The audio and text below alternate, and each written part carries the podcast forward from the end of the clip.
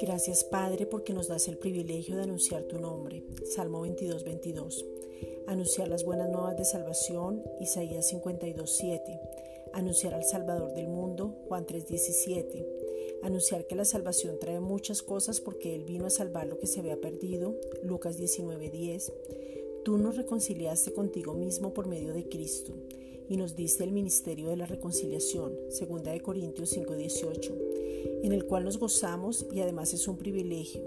Nos dice el encargo de reconciliar al mundo, encargándonos la palabra de la reconciliación, 2 de Corintios 5:19. Y ahora somos embajadores. Eso quiere decir que somos representantes en la tierra de Cristo, como si tú mismo, Padre amado, rogases por medio de nosotros, 2 de Corintios 5:20 y entonces podemos correr la carrera que tenemos por delante con gozo, Hechos 20:24, siempre dando gracias por todo lo creado, Efesios 5:20. Gracias por el Evangelio que es tu poder para salvación, Romanos 1.16. Gracias Padre por Jesucristo nuestro Salvador, Juan 3.16. Por el Espíritu Santo que nos guía y consuela, Romanos 8.14. Por la provisión en todas las áreas, Efesios 3.20 porque cada día es un día de gozo por el crecimiento en Cristo, por la revelación de tu amor. Efesios 3, versículos 14 al 17.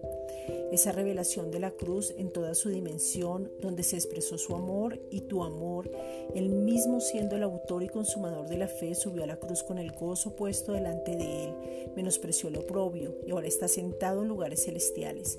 Hebreos 12.2. Gracias porque no escatimaste ni a tu propio Hijo, Romanos 8:32. Lo entregaste por amor y Él se dio a sí mismo por amor sin dudarlo, sin que fuera una carga, sino porque quiso. Ahora ese amor ha sido derramado en nuestros corazones, Romanos 5:5.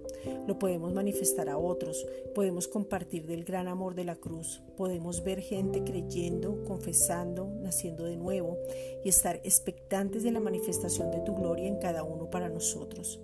Gracias Padre.